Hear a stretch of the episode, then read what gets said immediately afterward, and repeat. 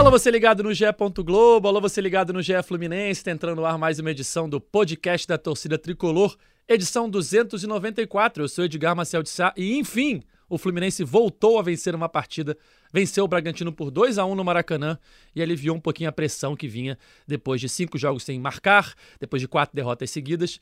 E quarta-feira tem jogão pela Libertadores Fluminense e River Plate lá na Argentina. Vamos falar sobre essa vitória num momento importante. O Fluminense não jogou tão bem assim, mas valeu mais pelos três pontos. E sobre esse confronto contra o River Plate lá no Monumental de Nunes, lotado. Eu já chamo ele, o comentarista preferido da torcida tricolor, direto de Búzios, Cauê Rademacher. Fala, Cauê. Salve, Edgar, salve, galera tricolor. É, a vitória importante num jogo em que eu gostei só pela vitória, não gostei da, da atuação do Fluminense.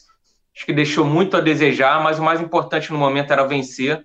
Você viu um time muito pressionado, então valeu pela vitória, mas foram muitos erros ainda, tomando um sufoco desnecessário no fim um festival de bola recuada ali para não dar um chutão. Termina com o Manuel dando um drible da vaca aos 50 minutos do segundo tempo, dentro da área, sem o goleiro na, na meta. Então foi, foi um jogo, foi aquele alívio no fim, mas que ainda tem que melhorar muito para voltar a jogar naquele padrão que a gente se acostumou. É, no chat aqui antes de começar, tinha muita gente brincando aqui que o atraso era por conta de Gabriel do Atrasal, mas Gabriel hoje está a caminho da Argentina, não vai participar do nosso podcast. Mas ele está atrasado para chegar na Argentina. Está atrasado. Tá Exato. É, o atraso foi por questões técnicas da participação online de Cauê, direto de sua mansão em Búzios. Mas vamos Quem continuar. Dera, hein? vamos continuar com a escalação. Tiago Lima, que acompanha o dia a dia do Fluminense no GE. Globo. Tudo bem, Noel? Fala, Edgar, Cauê, Brunão, que vai vir falar ainda aqui. Cara, eu acho que é isso que o Cauê falou. Ontem não era jogar bem. Na fase que o Fluminense estava, era vencer, não importa como. E aí venceu. E, assim, três pontos cruciais, né, para essa vitória. Era importante fazer gol, e, e, mais de um, pelo menos, o Fluminense isso fez. Era importante fazer paz com a torcida. É, 27 mil presentes no Maracanã ontem. Acho que foi importante, por mais que a maioria tivesse comprado antes, né? Que essa venda abriu bem antes. Mas essa venda abriu muito antes com check-in. Então o cara podia ter, ter reservado e podia não ter ido. Então a, a, o comparecimento da torcida achei que foi importante também, pelo menos ter abraçado o time, por mais que tenha tido algumas vaias, alguns jogadores específicos, mas eu acho que o apoio dela ao time depois da eliminação foi importante. Faltou só o Cano desencantar antes desse jogo contra o River. Né? Perfeito. Bruno Monteiro, editor do Bom Dia Brasil, tudo bem, amigo? Mais uma vez participando aqui do nosso podcast. Isso aí, mais uma vez. Tudo bem, Edgar? Um abraço pro Cauê, Noel aqui com a gente. Cara, o importante foi vencer.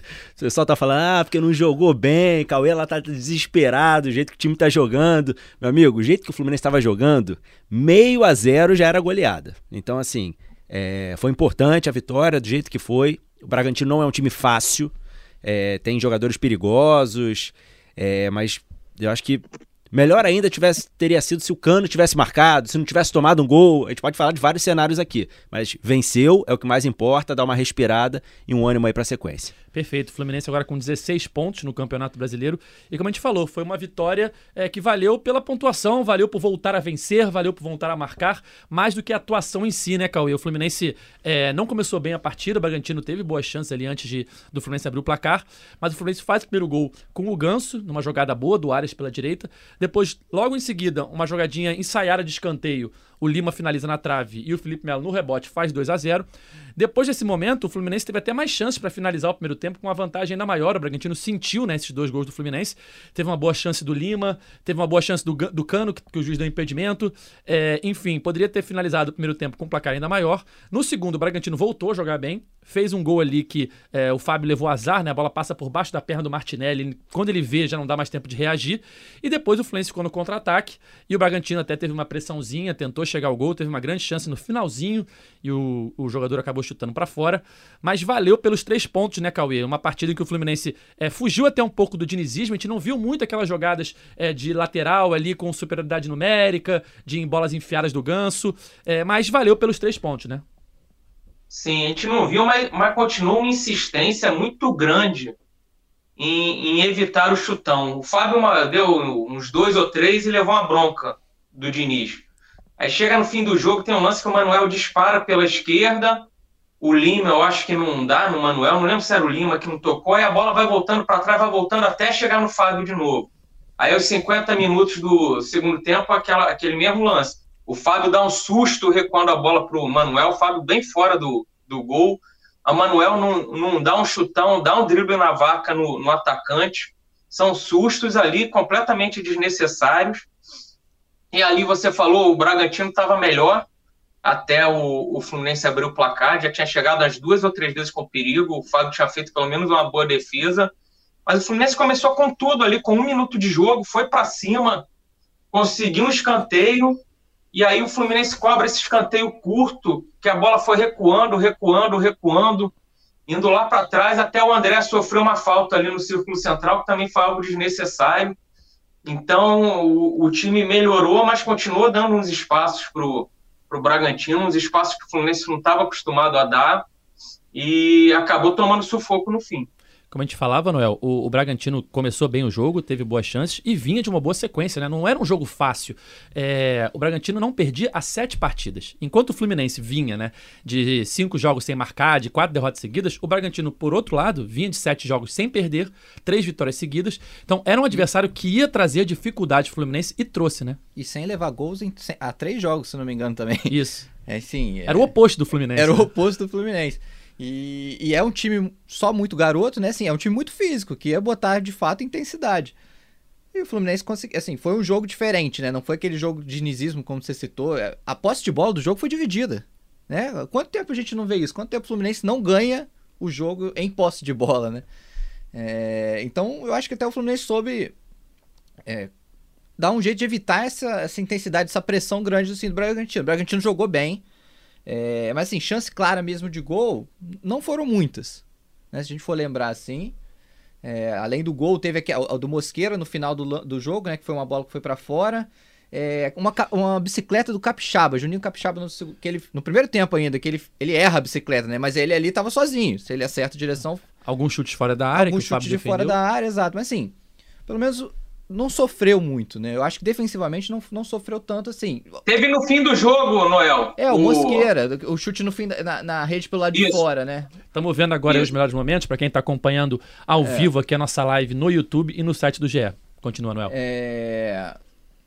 Mas assim, o, o Bragantino assustava mais é isso, era chute de fora, o Fluminense não deu, conseguiu fechar muitas vezes esses, os espaços. O Vitinho era um que arriscava sempre, né, de fora da área. É, eu não sei se vai mostrar aí o lance da bicicleta do Juninho Capixaba, que foi um lance de fato, uma chance clara do, do Bragantino. Mas, cara, eu achei que o Fluminense soube. Né, aquele famoso soube sofrer, né? Ele não teve tanto a bola nesse jogo, mas conseguiu fechar os espaços. O, o final do primeiro tempo eu achei muito bom, né, cara? Foi, foi o momento, assim, que o Fluminense mandou no jogo. Poderia ter feito um placar maior do que foi aqueles 2 a 0 Já iria já teria matado o jogo antes do intervalo. Foi quando o Bragantino sentiu a, a, a, é, os exato. dois gols do Fluminense, né? Acho, acho que é esse lance aí que é a bicicleta do Capixaba. Não, né? não. não. A gente tá vendo os melhores momentos e só tem lance do Bragantino por enquanto, né? Já estamos com 20 minutos aí nos melhores é, momentos. mais e só a bola com o Bragantino, chute de fora da área. E provavelmente, acredito eu, que o primeiro lance de, do Fluminense vai ser o gol do Ganso, né? Pra gente ver como é que o Bragantino tava é, superior, superior e pressionando é, até o Fluminense conseguir aquela escapada pelo lado direito num contra-ataque. Agora aí, ó. A jogada errada do zagueiro, é, o Cano domina, a bola um bate-rebate entre os jogadores do Bragantino e sobra para o Arias disparar pela direita com o Ganso livre no centro da área para finalizar de primeira e fazer 1 a 0 Bruno. É, aqui a coluna do nosso amigo Carlos Eduardo Mansur, no GE, tem o seguinte título: Fluminense diversifica caminhos para reencontrar as vitórias ele no texto explica exatamente o que a gente vem falando. Assim, o Fluminense não teve muito dinizismo ontem, aquelas jogadas que a gente está acostumado a ver de é, bola é, no ataque com superioridade numérica nas laterais, tentando a enfiada do ganso para um cruzamento para a área. E a gente vê que o primeiro gol sai num contra-ataque e o segundo gol numa jogada ensaiada de escanteio, né? Bem diferente do que a gente vinha acostumado a ver o Fluminense na boa fase antes desse momento ruim que o Fluminense vivia. É, e o Fluminense não teve o dinizismo e não tem tido o dinizismo nos últimos jogos, não tem conseguido aplicar isso, né? Então é importante essa variação, é, porque o mais importante do. Eu acho que nessa volta do Diniz no Fluminense é a questão do amadurecimento em algumas questões que a gente via lá atrás na outra passagem dele, que ele não abria mão no próprio chutão e tudo mais. Às vezes ele preferia tomar um gol do que abrir mão do esquema de jogar. E hoje em dia a gente vê que ele vai abrindo um pouco a mente dele para essas situações. E essa é uma questão. Quando o Fluminense não consegue aplicar o dinizismo, como tem sido nos últimos jogos, o Fluminense tem encontrado um jeito de tentar vencer a partida. Não é aquela questão de vamos é, aplicar nosso método de jogo, tocar, tocar, tocar até conseguir. Se não conseguir, a gente vai continuar tentando. Não. Agora o Fluminense entende, esse Fluminense do Diniz, que ele, no dia que não estiver jogando bem, ele vai ter que encontrar uma solução, uma variação para conseguir ganhar jogo. Até porque a Libertadores, a partir da próxima fase de mata-mata, é, é matar ou morrer, meu amigo. Então, tipo assim, se você não conseguir, não tiver um bom dia, você vai ficar insistindo naquilo ali até até levar um gol, não tem condição. Então o Fluminense tem tentado variar dentro dos jogos, até porque depois de uma fase muito boa onde tudo dava certo, o Fluminense entrou numa fase agora que nada parece dar certo. Então é tentar dar um respiro. Esse resultado foi importante. Meio a zero já era uma vitória que devia ser valorizada para o Fluminense. Então, assim, claro que teriam caminhos melhores. Ah, mas Fluminense. Mais um jogo, o Fluminense leva gol. O Fluminense não levava tantos gols. Ok, mas conseguiu ganhar. O Bragantino é um time perigoso, tem jogadores experientes, tem jogadores que chutam muito bem de fora da área. Então, assim, eu acho que é um resultado para ser valorizado. O Fluminense começa a respirar, não vai voltar a jogar bem da noite para o dia, mas é um resultado que deve ser valorizado. O Fluminense começa a mostrar sua cara novamente e tentando insistir. E para a sequência aí é, é um resultado animador. Cauê, a gente estava vendo aqui agora nos melhores momentos o gol que o Cano perde no finalzinho do primeiro tempo, num contra-ataque ali, um lançamento para o Arias, na verdade, né? O Arias entra pela direita e rola para o Cano, o Cano chuta para uma grande defesa do Cleiton. E em campo foi marcado o impedimento, mas agora olhando aqui nos melhores momentos, na hora que trava a jogada ali na hora do lançamento, eu fiquei com a impressão que o Arias estava em posição legal. É, ou seja, provavelmente o gol seria validado pelo VAR. Como é que você vê esse momento do Cano, que está 100 jogos sem marcar, né? Acho que já é o maior jejum dele com a camisa do Fluminense. E ontem eu fiquei com a impressão que os jogadores estavam querendo é, passar a bola sempre pro Cano, né? É algo natural, assim, o artilheiro do time, mas ontem ainda mais. Em jogadas que talvez não fosse necessário, passavam sempre a bola pro Cano, como quem diz, tá na hora de encerrar esse jejum. Você ficou com essa impressão também, Cauê? Fiquei até mais no segundo tempo. De, de ficarem passando, tentando buscar o cano na área muitas vezes uma cavadinha ali para tentar passar por cima do zagueiro e chegar no cano, que raramente dá certo, porque os zagueiros do Bragantino são muito altos, são leves, então são velozes também. Mas tá com cara de que esse jejum vai acabar na Argentina, né? Diante do povo argentino, tá com muita cara de que o Cano vai, vai, vai fazer gol lá no Monumental de Nunes e vai, é, vai garantir a classificação do Fluminense. Tá, tá escrito que isso vai acontecer, Edgar? Aí em Búzios, Cauê, tem muito argentino, né? Conhece algum torcedor do River aí? Ah, cara, tem, tem muito argentino, mas conhecer, conhecer não, mas direto na rua você vê, né? Torcedor camisa do River, do Boca, do Vélez, do São Lourenço, de Estudiantes, do, todos os times, eu acho, tem, tem, tem torcedor aqui. Cara, um... Mas uma coisa que eu, que eu acho que o Fluminense está sentindo falta é, é muita falta do Keno, cara, principalmente no segundo tempo, do, por exemplo, do jogo de ontem. No segundo tempo, o Fluminense ficou muito encaixotado, sem conseguir sair. Você não via uma variação, um falta contra-ataque do Fluminense. O Fluminense, por um bom período, ficou sendo pressionado pelo Bragantino até o Lele entrar.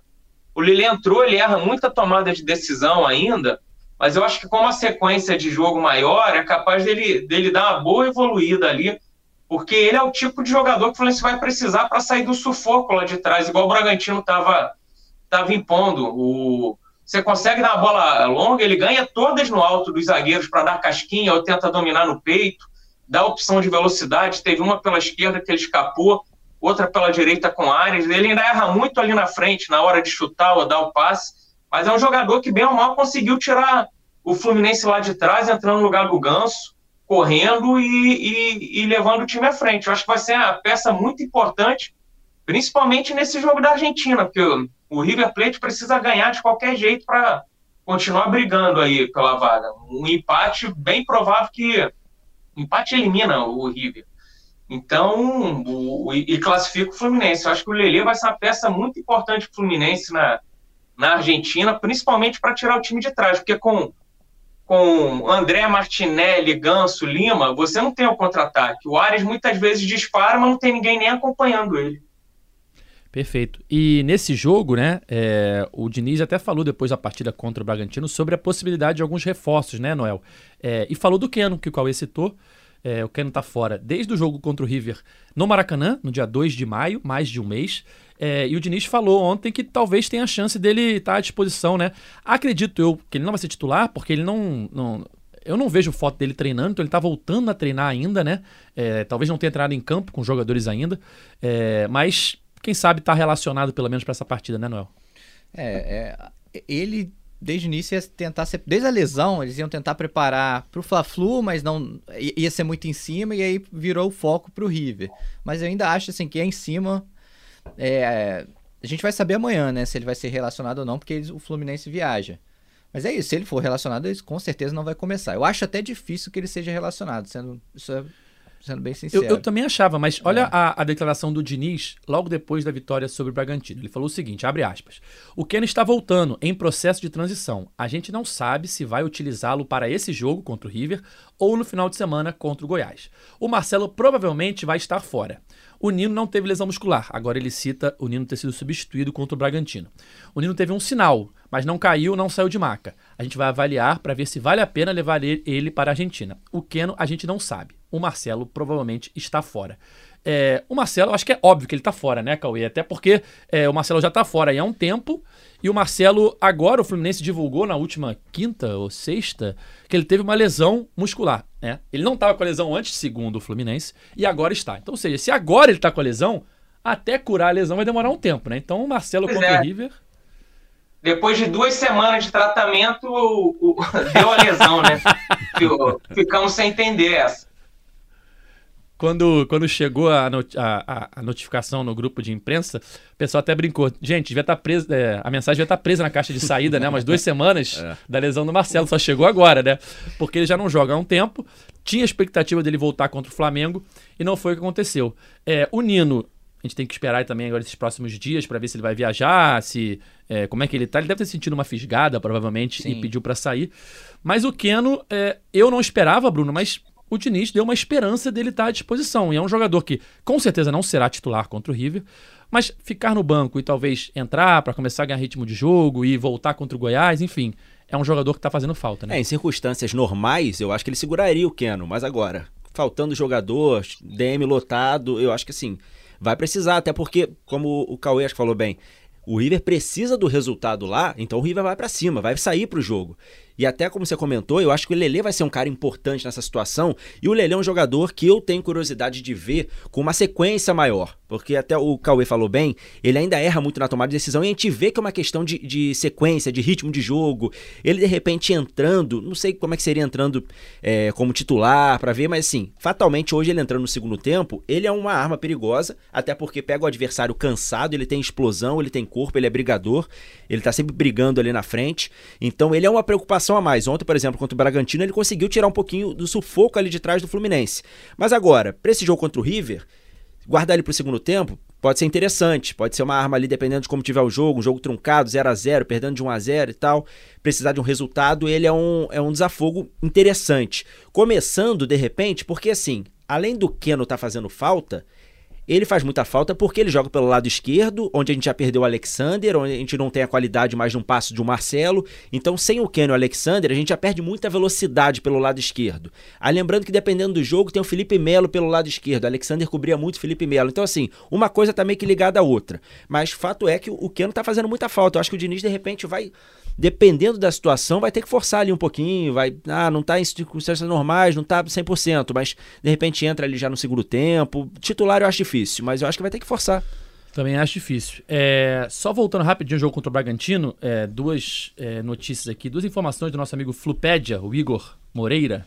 É, ele postou ontem. O Fluminense jamais foi derrotado quando o John Arias deu ao menos uma assistência na partida. Foram 29 assistências do Arias pelo Fluminense é, em 24 jogos diferentes, com 21 vitórias e 3 empates. E ele acabou de me mandar aqui no, no, no Instagram, lembrando o seguinte: vale lembrar que o Bragantino empatou fora de casa contra Palmeiras e Grêmio, times que estão brigando na parte de cima da tabela. Exatamente. O que só mostra que o momento do Bragantino realmente era bom, era bem regular, né, bem estável no campeonato e que foi uma, uma vitória bem difícil para o Fluminense. E no momento que o Fluminense estava, mais difícil ainda de conseguir. Né? Não, o Bragantino costuma jogar bem fora de casa e costuma marcar muitos gols. Então, assim, só você pensar que eles só marcaram um e a gente não conseguiu derrotar, quebrando a sequência deles, ainda mais do jeito que o Fluminense está jogando, é uma vitória que vale muito.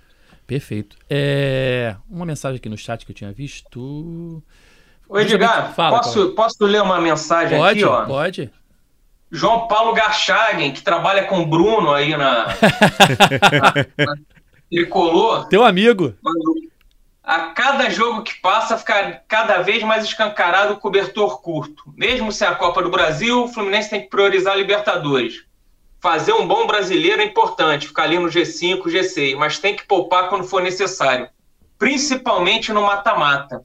Fica aí o recado do amigo. Tá aí. Recado do amigo João Paulo.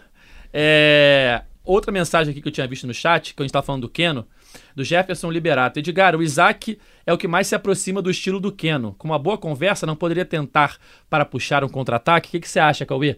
Essa, essa questão de botar os garotos da base é sempre é, delicada, assim, no sentido, não de botar durante o jogo, mas de talvez ser titular numa partida. E o Diniz até falou sobre isso depois do jogo ontem, né? Perguntado é, sobre isso na coletiva, de talvez botar o esquerdinha de titular ontem, é, de dar mais alguma chance de titular para esses garotos. Ele falou da preocupação dele, do momento, do garoto entrar num time que está bem é, estável. Ele até citou 2009. Ele falou, cara, em 2009 o Fluminense estava para cair e botou um monte de garoto. Tinha muita chance de não dar certo. Deu certo, mas o normal era não dar certo. Então, ele quer um time mais regular, mais estável, para o garoto entrar sem tanta responsabilidade. Como, por exemplo, quando o André entrou no time, como, por exemplo, quando o Matheus Martins entrou no time, e ele vê que agora não é o momento. O que, que você acha, Cauê? O André quase foi parar no CRB, Tem isso né? também, Foi né? no Botafogo, quando estava na segunda divisão. Porque achavam que não estava pronto também, tinham, tinha que dar mais rodagem. Aí o Hudson se machucou, o André passou a ser aproveitado. E tomou conta da, da posição. O, o Eu ainda acho que o Diniz demora muito a, a, a botar garoto para jogar. Em 2019 mesmo, para mim, ele demorou muito para botar o João Pedro e o Marcos Paulo. Passou todo um campeonato carioca praticamente sem utilizar. E aí no brasileiro começou a botar o, principalmente João Pedro no primeiro turno, que garantiu vários pontos para o Fluminense. E no segundo turno, já sem, sem o Diniz, o Marcos Paulo virou virou titular ali, garantiu vários pontos também, fazendo gol, dando assistência. Foram dois jogadores fundamentais que eu acho que o Diniz demorou muito a lançar. No ano passado, demorou muito a lançar o Alexander. Eu pedi o Alexander várias vezes aqui, antes mesmo do Alexander estrear. O Diniz não, não, não devia vê-lo pronto para lançar. Insistiu muito tempo no Wellington. O Fluminense perde a Copa do Brasil ali para o Corinthians, o Wellington titular naquele jogo. O Fluminense não teve o André. E logo depois o Alexander começou a jogar e tomou conta ali, primeiro da lateral esquerda e, e hoje do meio-campo. Então, lógico, não estou querendo comparar que o, o Isaac, o, o Arthur ou o Esquerdinhas tenham a qualidade do André ou do Alexander, mas eu fico sem saber se eles não estão prontos mesmo ou se o Diniz está com medo de, de colocar eles, porque eu acho que o Diniz demora muito para lançar. Ó, o Jean Michel falou no chat que é o seguinte: no Campeonato Carioca também não foi o momento. Contra o Cuiabá não foi o momento. Quando será o momento, né, Noel? É. Eu, eu ia falar isso que justamente o Cauê falou, que ano passado o Alexander estava à disposição naquele jogo da Copa do Brasil. Ele tinha acabado de voltar da seleção e aí o Diniz vai com o Wellington, né? Pouco Até, depois- o Noel, Aham. rapidinho, como ele não tinha usado ainda o Alexander, ele não ia usar naquele jogo contra o Corinthians. Eu digo era de ter usado antes já, um mês antes, dois meses antes, já tá usando o Alexander para quando precisasse, não tivesse o André, poder colocar o Alexander. É, e, e ele entrou como um veterano no time, né? Ele já entrou dando toda a segurança que, que a torcida gosta, que, a torcida, que o torcedor entende. Então, assim, ele já era um jogador pronto que poderia, de fato, ter sido já testado antes, como o Cauê falou, e ter sido uma opção contra o Corinthians, que ele nem, nem relacionado foi naquele jogo. É... Você me perguntou outra coisa? Não. Perdão. Não, eu tava falando sobre essa questão da- dos garotos da base e tal, quando é o momento certo. E aí tem uma outra mensagem aqui no chat que é o contraponto sobre isso. É do vidente cego. Torcida quer jogadores da base, mas vai ao Martinelli na primeira oportunidade. E esse é um assunto que eu queria falar é, sobre o jogo de ontem. Eu já falei sobre isso algumas vezes no podcast, minha opinião sobre questão de vaiar jogadores, mas ontem eu achei inacreditável, assim, porque você tá perdendo o jogo e a torcida vai, eu já acho errado, mas pelo menos tá ali, tá perdendo o jogo, a torcida tá insatisfeita e vai, beleza, ok. É, ontem, ganhando o jogo, um jogo difícil, por tudo que tá acontecendo em campo, por tudo que a gente sabia de fora de campo, o Fluminense vindo de uma fase ruim, o Bragantino vindo de uma fase boa, como a gente acabou de citar, tirou ponto fora de casa, de, de Grêmio, de Palmeiras, que estão na, na parte de cima da tabela. O Fluminense precisando desesperadamente da vitória, o jogo acabando, pressão do Bragantino E o Martinelli sendo vaiado em momentos que tocava na bola. E o Thiago Santos sendo vaiado antes de entrar. Cara, aquele era um momento de apoio total. Apoio irrestrito para conseguir uma vitória que foi importantíssima. Eu não consegui entender, Cauê, por que, que o Martinelli estava sendo vaiado assim? Ah, ele não fez uma grande partida? Não fez, mas também não fez uma partida péssima. Se a gente for ver aqui, até estava vendo aqui é, números dele no SofaScore, que eu vi aqui no, no Twitter, uma tweetada do, do SofaScore. Martinelli contra o Bragantino, acertou 100% dos dribles, 88% dos passes, venceu, venceu 75% dos duelos, líder em faltas sofridas, quarta maior nota do jogo. Cara, é, não, eu não consigo entender o porquê ele foi vaiado e principalmente no contexto em que foi vaiado. Era um momento de apoio, de necessidade máxima pela vitória e parte da torcida, não vou generalizar, vaiando um jogador e atrapalhando ali um momento muito complicado do time em campo, né, Cauê? É, o... sempre tem um, que, um, um jogador que a torcida escolhe para pagar o pato quando a, quando a fase é ruim, né? A gente sempre vê isso há, há, há décadas no, no, futebol. E no caso estão escolhendo Martinelli e eu, e eu não concordo não, porque eu não acho Martinelli ruim, longe disso. Eu acho que você ter o Alexander titular, você tem o Martinelli uma boa peça de reposição. É lógico que ele não tem o nível do Alexander, mas eu acho que ele fez um bom jogo contra o, contra o Bragantino. Ele não teve culpa no, nenhuma no gol do Bragantino pegaram no pé dele ali. Ele estava com dois jogadores na hora. O cara dá o chute, a bola passa até por baixo da perna dele. Foi infelicidade Aí, dele, né? Infelicidade, acho que ele jogou bem. Acho que ele fez uma boa partida contra o Bragantino. E é o torcedor pensar também que sem o Martinelli, ou vai jogar o Piranha ou vai jogar o Thiago Santos. então é bom não vaiar muito, não. o Diniz até falou sobre isso depois do jogo, né? Perguntado sobre as vaias. Ele falou o seguinte: abre aspas, o Martinelli tem potencial imenso e está aprendendo a lidar com isso. O torcedor, quando vaia, está louco para aplaudir. E o Martinelli já foi aplaudido aqui. Eu nem percebi muito as vaias, os jogadores que me disseram. Ele sofreu uma lesão grau 3, muito pesada na final, né? Contra o Flamengo no primeiro jogo. Mas conseguiu voltar antes. Voltou sem ter muito treino. Jogou o tempo todo em La Paz, jogou contra o Corinthians e Flamengo. O saldo do Martinelli é muito positivo, então nos ajudou muito. Uma coisa ou outra que falta ao Martinelli é acreditar mais no seu potencial. O futuro dele é brilhante. Tem toda a ferramenta para se tornar um jogador imenso. É dedicado, forte, tem técnica. Talvez seja o que tem mais resistência, tem fino trato, todos adoram. Ele está melhorando. Quando cheguei, ele teve um acréscimo de confiança. Acho que ele vai superar e acho que o futuro dele é positivo. O que, você achou das vaias ontem, Bruno? Não, eu achei injusto também. Se você pensar, o Martinelli ele estava bem antes da lesão. Ele se machuca, ele deixa uma lacuna ali no, no meio campo Fluminense. Ele volta, se não me engano, no contra o Flamengo, certo? É, ele, não, acho que ele entra Flamengo. no segundo tempo contra, contra, o Botafogo. Contra o Botafogo, mas já, já é na sequência ruim do Fluminense. É, não pega aquela fase boa. Não, não, não. Já. Então ainda é mais injusto por causa disso. Porque é um jogador que paga o pato duas vezes. Porque ele não estava nem jogando bem antes. Ele entra ali meio que tentar, para tentar salvar, claramente sem ritmo de jogo. No lugar de um jogador que estava muito encaixado. Muito encaixado. Então ele assim, já pega o time mais ou menos para tentar fazer alguma coisa sem ritmo e a torcida ainda pega ele pra, pra Cristo ali, né? Pra pagar o pato. Então assim, eu acho é, justo. Fala, Cauê. Não, foi mal, Bruno. Pode Uma falar. grande crítica que, o, que o, muitos torcedores fazem é de que em jogo grande o, o Martinelli não aparece, joga mal. E realmente ele não teve grandes atuações nos grandes jogos, mas eu acho que não é o caso também de, de perseguição com vai. Acho muito pesado isso.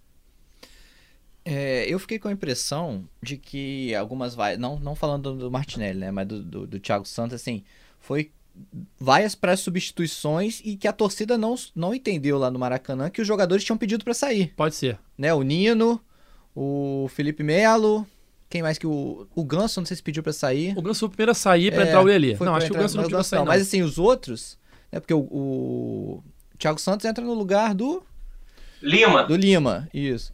Enfim. E o David Braz no Nino. No Nino.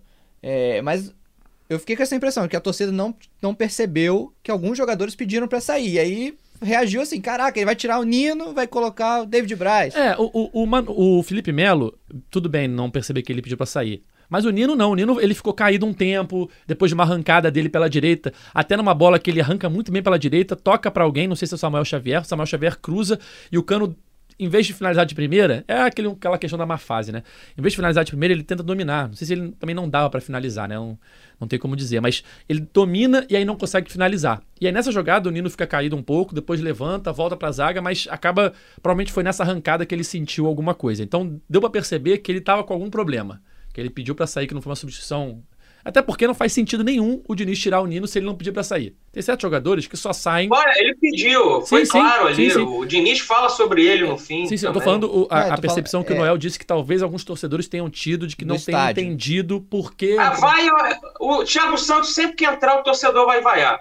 O, tu já já foi pego é, pra. É, mas ontem era o tipo de jogo que era bom ele entrar, porque o Fluminense estava sendo pressionado. É um cara forte para ficar na frente da área, para tirar a bola de cabeça. É um reforço ali na, na marcação para evitar uma pressão e um abafa do time adversário. É, não acho que ele é jogador para ser titular do time. Ainda mais com o time titular que o Fluminense tem hoje, não tem espaço. Mas para ficar no banco e entrar num momento como esse, não, não vejo problema. Era o tipo de jogo para ele entrar. Então, mas a, a, dele, beleza. Agora, a do Martinelli, cara, eu não entendo. Não entendo nem um pouco. Pô, era um jogo muito difícil. Se tivesse perdendo de 3 a 0 o Bragantino, beleza. Aí não tem o que fazer. Tá perdendo, vão vaiar quem errou, quem vai. Enfim. Agora, tá ganhando um jogo difícil, tomando pressão e tá vaiando o cara. Tá, tu acha que o cara vai melhorar depois de ser vaiado? que ele vai acertar o passe? É. Não vai. Enfim, é, eu, eu não entendo. É, muita gente falando aqui no chat justamente dessa questão das vaias. É, o Alexandre de Oliveira Pinheiro falando assim: ó, eu vaiei o Igor em 2008, mas não vaiaria o Martinelli. O Igor foi mal em toda a Libertadores e perdemos principalmente por causa dele. O Martinelli foi muito bem em números, mas como a torcida já vaiou o Fábio, três pontinhos. Enfim, é... não dá pra. Uh... Aí, ó, estamos vendo na tela a, a mensagem do Alexandre. É... Falando agora um pouquinho mais de Fluminense e River Plate, já focando novamente no jogo, Cauê. É, teve agora um, um, incidente no Monumental de Nunes, né? Um torcedor morreu no último jogo do River, caiu de uma arquibancada superior. É, e o Fluminense vai enfrentar lá uma torcida, é, um estádio lotado, né? Já tem muito tricolor indo para lá, né? O setor visitante está esgotado também, 3.500 ingressos. Nosso repórter Gustavo Garcia já está lá. Gabriel Amaral está chegando lá. É, e muitos tricolores vão acompanhar essa partida no Monumental de Nunes lotado, recém-reformado. E foi como a gente falou: é um jogo decisivo para o River. Para o Fluminense, vale a classificação. Para o River, se não ganhar, grande chance de ser eliminado. O que você está esperando desse River Plate, Cauê? Vai vir com tudo, né? Ficou entalado também o 5 a 1 Eu lembro quando o Fluminense ganhou em 2008 de 6 a 0 do Arsenal Sarandi. Depois o Fluminense foi pegar o Arsenal Sarandi lá na Argentina, o Arsenal já, já eliminado, o Fluminense já classificado. E foi um jogo que o Fluminense perde, se eu não me engano, de 2 a 0 que o Arsenal bateu para burro. É, Time reserva, se vingar daqueles 6 a 0 de qualquer jeito. O River não é só a vingança que perdeu de 5 a 1 até porque foi um jogo bem difícil.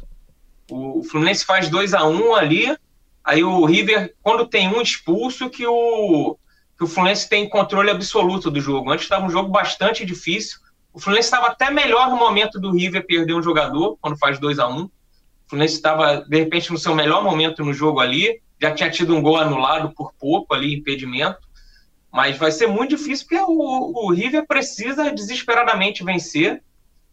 Então é um jogo que o Fluminense precisa desesperadamente empatar também, para não deixar levar para a última rodada contra o Esporte Cristal no Maracanã, porque se o Fluminense perde, o River vai a sete pontos, o Fluminense tem nove e o, o The Strongest pode chegar a nove. Então Isso. vai. Só que o The Strongest vai, e o River se enfrentam na última rodada.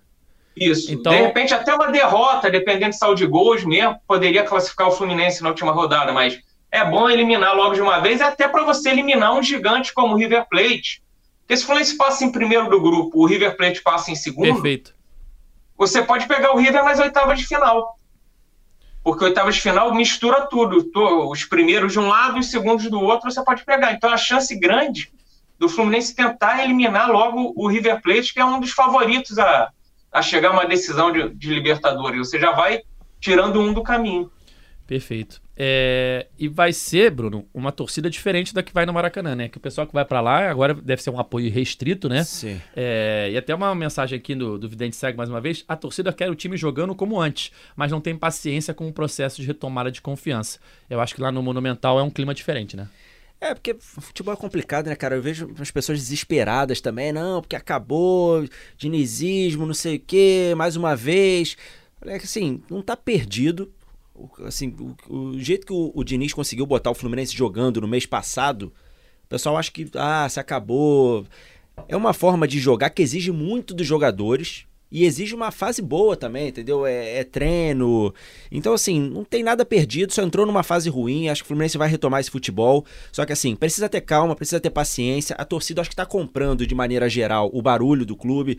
E o Diniz até elogiou a torcida ontem. Sim, o Diniz elogia depois do é, jogo. São, são jogos que, assim, é, pela circunstância que foi, pelo contexto.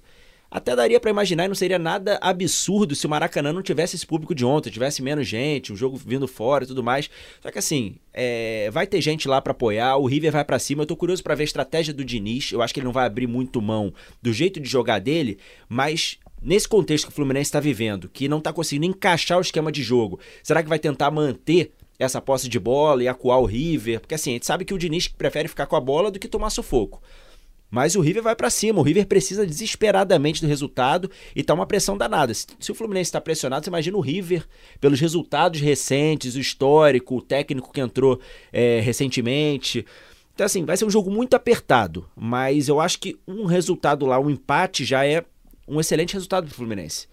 Perfeito. Aqui o Vegan Johnny no chat. Tô assistindo os programas de mesa redonda dos argentinos e a disposição de lá é matar ou morrer. Quinta-feira, se os 11 do Fluminense saírem andando de campo, é milagre, Noel. Não, ainda tem, fora o 5 a 1 que eles já estão engasgados, vão vir com isso. Cara, lá na Argentina pegou muito mal o fato do Fluminense ter subido o morro para enfrentar o The Strongest com o time reserva. Porque encararam, caraca, eles estão fazendo isso para eliminar o River. Mas o River não fez isso? com o time misto também? Não Ah, foi? a time... primeira rodada. né? Ah, mas ué, se quer ganhar dos caras, bota o time titular, ué. Ué? Enfim, mas pra eles, eles não entenderam que era na sequência, o Fluminense tava poupando pra, pra enfrentar o Flamengo, não. Pra eles, o Fluminense tava sacaneando o River. Então, assim, eles vão vir muito mordidos nesse jogo, não tenho a menor dúvida. O Ailton Souza falou que, ó, se o Diniz for com Pirani, Thiago Santos e Guga, vai ser goleada do River. Agora, por que o Diniz faria isso, gente? É, o time não deve fugir muito do que a gente tá. Não, imagino é, que não. É, ó, Fábio, Samuel Xavier, tem que ver se o Nino joga, Joga, né? é. Então, sabe? Fábio, Samuel Xavier, é, Felipe Melo, Nino ou Manuel e Guga na esquerda, é, André, é, Martinelli, Lima e Ganso, Cano e Ares. Não tem muito o, o que fugir dessa escalação, não, né, Cauê? Não, é o time que o torcedor já sabe na ponta da língua, né? O, já contra o Goiás, vão ter alguns desfalques importantes, né? O Felipe Melo e o Samuel Xavier estão suspensos. O Felipe Melo, até o, o Diniz falou na coletiva que não é problema, tem ali é, substituto, Manuel, David Braz e tal. Agora, o que Diniz fará com o Samuel Xavier fora? Porque já não tem o Guga, né? O Guga já tá jogando, né? Então, você não tem o Guga pra entrar no lugar do Samuel Xavier. Então vai ser. Mas aí é só um problema para depois, É. Aí, Ah, Até lá machuca mais gente, volta alguém. um problema de, um problema de cada pé. Do vez, jeito né? que as coisas estão, né?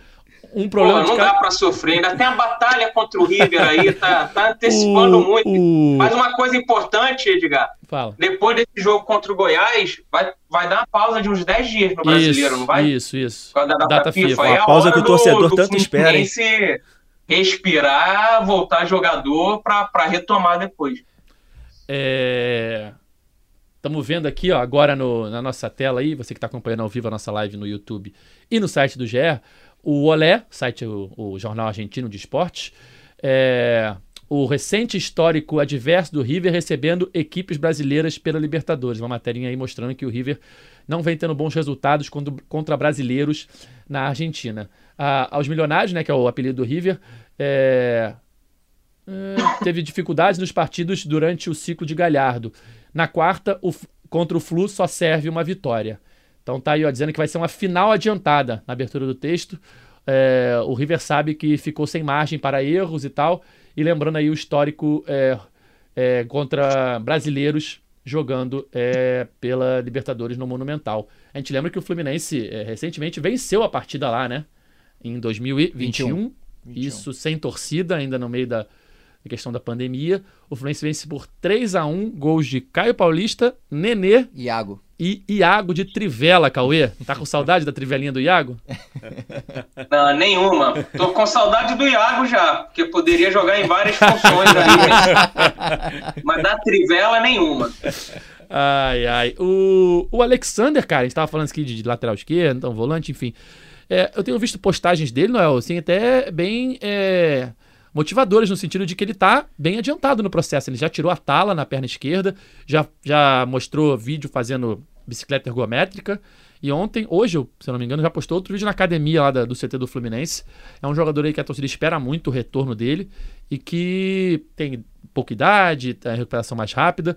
Tá mostrando uma, uma recuperação avançada, né? É, é, é a primeira lesão assim dele, então ele é garoto novo, a expectativa é que ele volte até rápido. Um mês ele ia ficar parado, então a lesão dele foi no dia 10 do, do, de maio, que foi contra Isso. o Cruzeiro.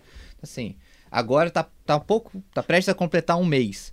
Mas a, a expectativa é que na segunda quinzena agora de, de junho ele já esteja treinando em campo e aí a evolução ali dele, ritmo e tal, ele já possa voltar. Talvez contra o Sport Cristal ele já esteja de volta. né? É, Esporte Cristal que dia É esse 27, jogo? 27, 27 de então, junho. pode ser que ele já esteja de volta nesse jogo. Agora você vê como são as coisas, né? Não foi o Alexander que foi convocado pro Mundial Sub-20, o Fluminense segurou, não, não vai. Aí machuca, fica fora, se tivesse ido já tinha voltado e tava jogando.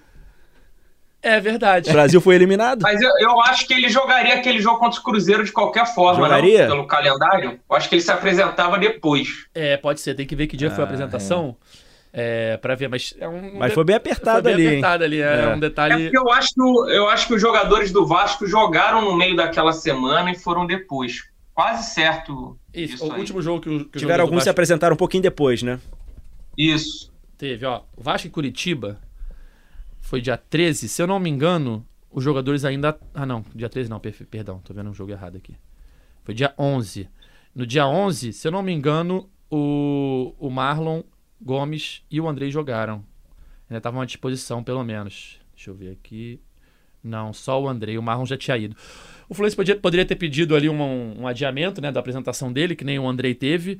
E aí ele seria ele ia se apresentar depois desse jogo. E esse jogo foi dia 11, o Fluminense foi dia 10. Ou seja, ele teria machucado do mesmo jeito, teria ficado fora do, do Mundial do mesmo jeito. Não, é, é, inicialmente, se ele fosse, ele ficaria fora desse jogo contra o Cruzeiro, mas poderia ter feito isso que o Ah, Vasco ah, fez. verdade, entendeu? verdade. Se o Fluminense conseguisse eh, É. postergar a apresentação dele, É. ele teria se machucado e teria ficado fora do Mundial. Se o Fluminense liberasse ele na data certa, É, ele ele não. já teria voltado, mas teria perdido os jogos contra Flamengo na semifinal. Todos esses jogos agora Sim. recentes teria perdido. Ele estaria à disposição para o jogo contra o River, por exemplo. É, então não, não mudaria assim tanta coisa, né? Porque o que importava nesse primeiro momento agora era o jogo contra o Flamengo. Porque contra o River era uma situação mais tranquila do Fluminense na Libertadores. Claro que ninguém quer perder, mas se perder não é o fim do mundo. Contra o Flamengo perdeu, tá eliminado, não tem mais volta. E, e ele só estaria disponível se ele tivesse ido pra seleção, né? Contra o River, porque foi eliminado agora. Exato, também É. dessa questão da, dessa a- eliminação. com ele lá tivesse passado por Israel É, e ainda ficaria é, fora contra o River. Enfim, nunca saberemos como vai ser, eh, como seria, o que, o que aconteceria, né, no caso.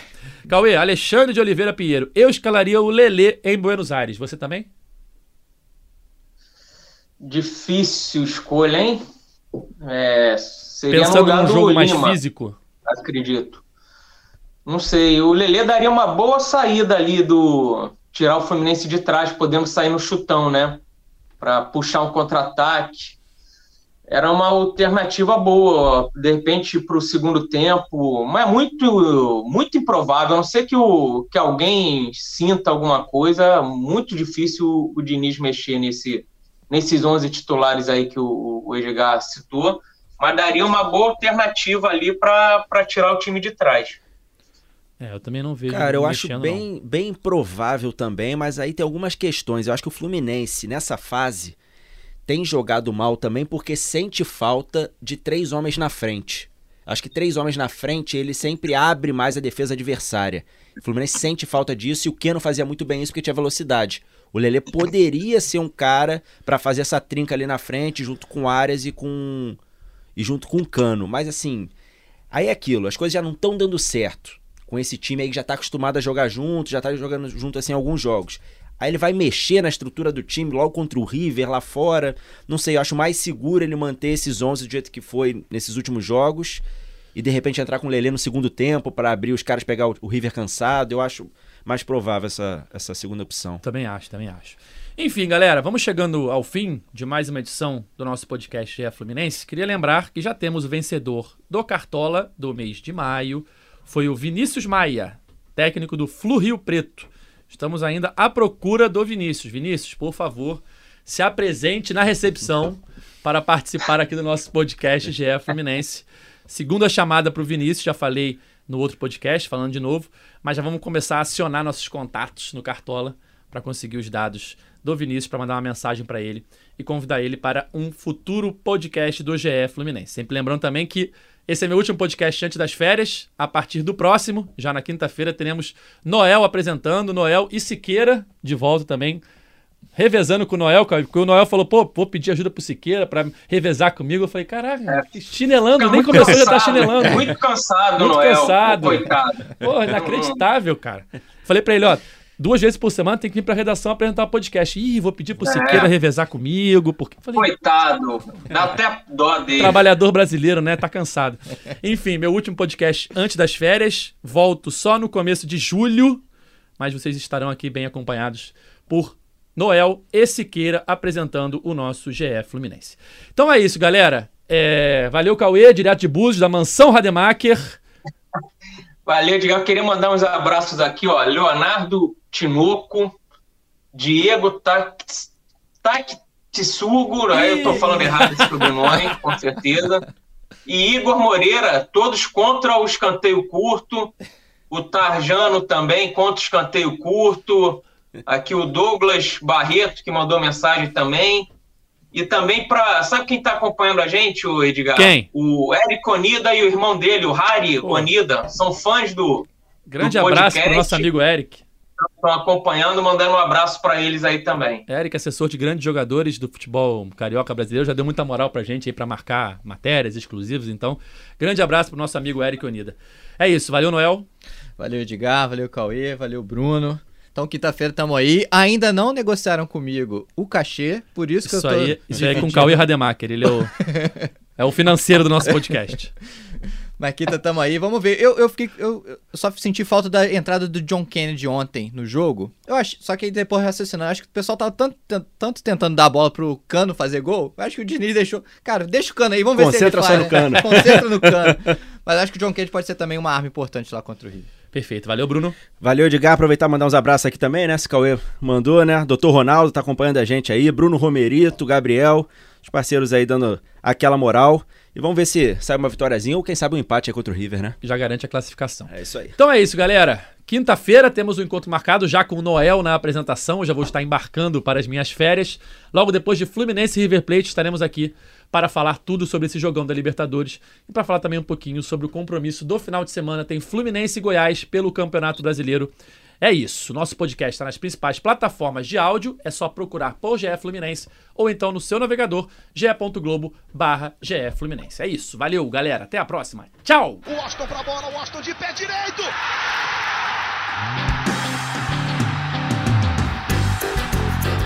Sabe de quem?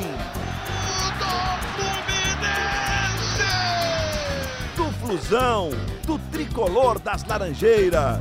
É o GE Fluminense.